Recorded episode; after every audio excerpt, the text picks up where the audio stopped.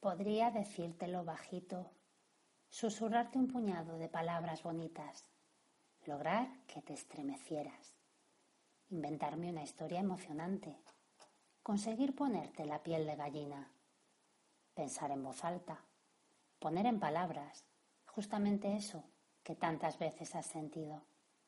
Podría, pero no lo haré. No esta noche. Esta noche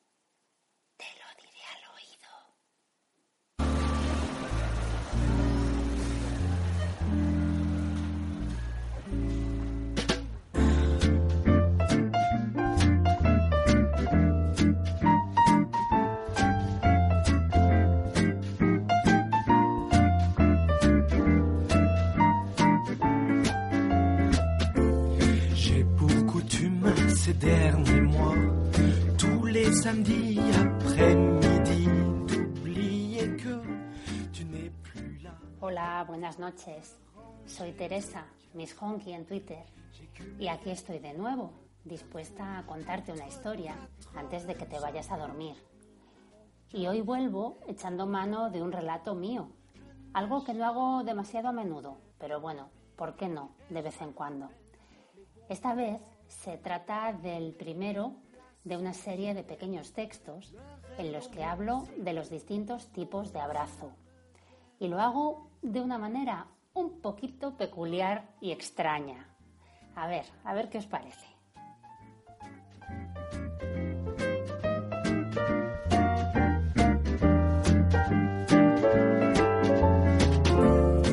Sais qu'un jour je te reverrai à son bras, lui, l'homme de ta vie. Vous aurez pris un beau magret et vous rirez de mes flambis. La musique en fond du Stan Getz jouait comme dans un ascenseur. Encore une fille d'Ipanema, la pour attiser mon malheur. De los abrazos y sus tipos. Primera parte. Un abrazo puede definirse de entre muchas maneras como el acto en el que dos cuerpos, humanos ambos, o al menos uno de ellos, establecen un contacto físico en el que los miembros superiores son los principales protagonistas. Ese contacto se caracteriza por el ejercicio de una presión de intensidad variable sobre otro cuerpo con las extremidades superiores, pero en todos los casos de manera cordial, aunque no necesariamente sincera. El contenido afectuoso, sea cierto o fingido, diferencia claramente a los abrazos de otros contactos físicos, en los que los brazos también actúan, como son las bofetadas, los cachetes o los puñetazos. Bien es cierto que un abrazo dado con excesiva fuerza puede ser tan doloroso o más que un guantazo dado sin convicción y con la mano floja, pero en cualquier caso, lo que cuenta es la intención de hacer o no daño, siendo la agresividad algo totalmente fuera de lugar en un abrazo. Como la propia palabra indica, aun a riesgo de resultar redundante, todo abrazo precisa de un par de brazos para poder llevarse a término, y es condición sine qua non para que se produzca. De ahí la necesidad inexcusable de que de los dos individuos implicados en un abrazo, al menos uno de ellos disponga de extremidades en la parte superior del tronco. Aunque lo más frecuente sean los abrazos entre miembros de la misma especie, bien del mismo o de diferente sexo, los seres humanos pueden abrazar a animales, a plantas e incluso a seres inanimados. Ejemplo de ello son los abrazos que se da a los animales de compañía, en especial gatos, si se dejan, y perros, más dóciles y agradecidos a la hora de ser abrazados por sus amos. También es posible abrazar a los árboles, con efectos terapéuticos discutibles, pero defendidos por ciertas corrientes místico-ecologistas. En cuanto a la materia inerte, se conocen casos extremos en los que algún individuo en estado etílico, pero aún consciente, ha llegado a prodigar tiernos y afectuosos abrazos a farolas o luminarias del alumbrado público, con el mismo frenesí y cariño que si tuviera entre sus brazos a la mujer de sus sueños. Los abrazos son expresiones de sentimientos o estados de ánimo que aparecen en múltiples situaciones de la vida diaria. Todos ellos tienen en común un acercamiento que rompe el perímetro de seguridad corporal, no escrito pero real, que todo ser humano establece en torno a sí mismo. De ahí que sea importante saber qué tipo de abrazo es el pertinente en cada ocasión, a la hora de elegirlo para darlo y también para saber qué representa cuando es uno el que lo recibe. Los abrazos pueden ser muy distintos según la intencionalidad del que los da o lo que es lo mismo, en el objetivo perseguido al proporcionarlos y o recibirlos. Ciertas corrientes de pensamiento consideran que hay tantas maneras de abrazar como personas, pero esa afirmación supone una manera fácil de sortear la cantidad de matices, tan interesantes como decisivos, a la hora de abrazar y ser abrazado, que intervienen en un acto tan inocuo en apariencia como trascendente en el fondo. A pesar de que solo se trata de un contacto físico momentáneo entre dos cuerpos, los abrazos tienen una serie de efectos, inmediatos y secundarios, dignos de ser tenidos en cuenta por sus virtudes curativas, turbadoras, euforizantes o reconciliadoras con el género humano. Bien es cierto que hay algunos abrazos que bien sea por sus características propias o por el poco entusiasmo de los interesados en llevarlos a cabo, se olvidan a los escasos minutos de darse o recibirse. La mayor parte de ellos, cada uno en su género, modifican situaciones anímicas y pueden llegar a trastornar, en ocasiones muy seriamente, la naturaleza emocional de los implicados. La tipología de abrazos que a continuación se detalla intenta poner un poco de orden en un universo, el del abrazo, tan apasionante como apasionado. Conocedores de las limitaciones de esta investigación, damos por hecho que son muchos los tipos de abrazo que quedarán fuera de este estudio.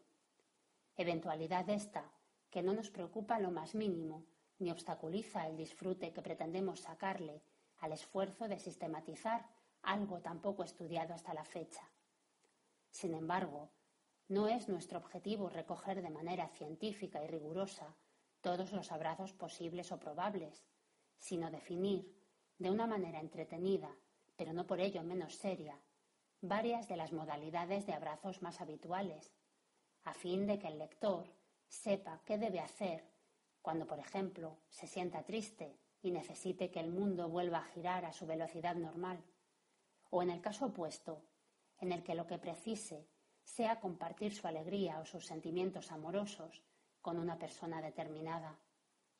El presente estudio servirá, o al menos ese es uno de sus objetivos, para saber qué hay detrás de ciertos tipos de abrazos que demasiado a menudo se confunden con otros de características muy similares, dando lugar a errores a veces lamentables, que en ocasiones han desembocado, tal y como puede comprobarse en la jurisprudencia matrimonial, en divorcios o lo que es peor, en casamientos mal avenidos y prolongados tan inútil como dolorosamente en el tiempo. Continuará.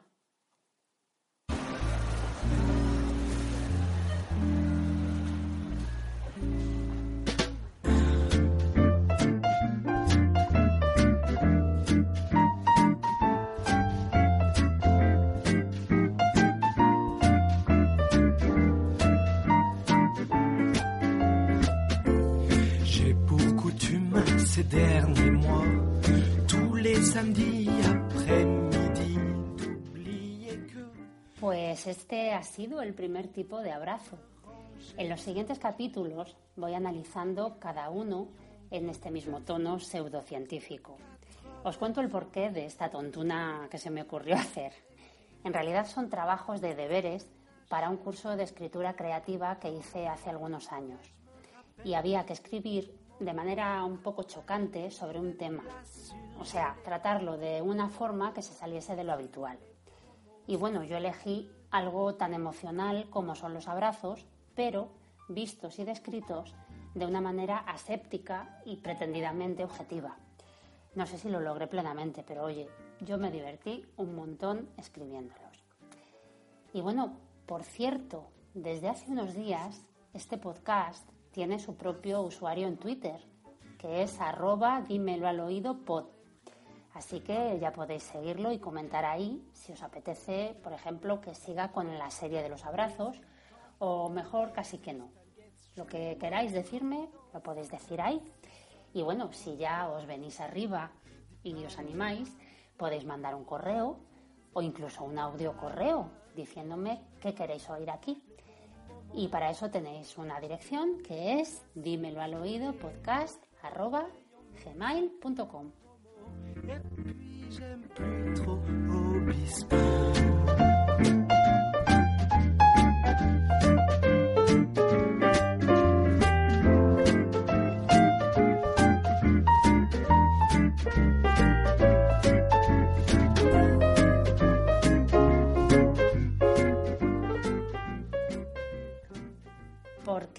Aún conservas ese gusto infantil por las historias leídas en voz alta, si quieres un ratito especial antes de cerrar los ojos, este es tu podcast.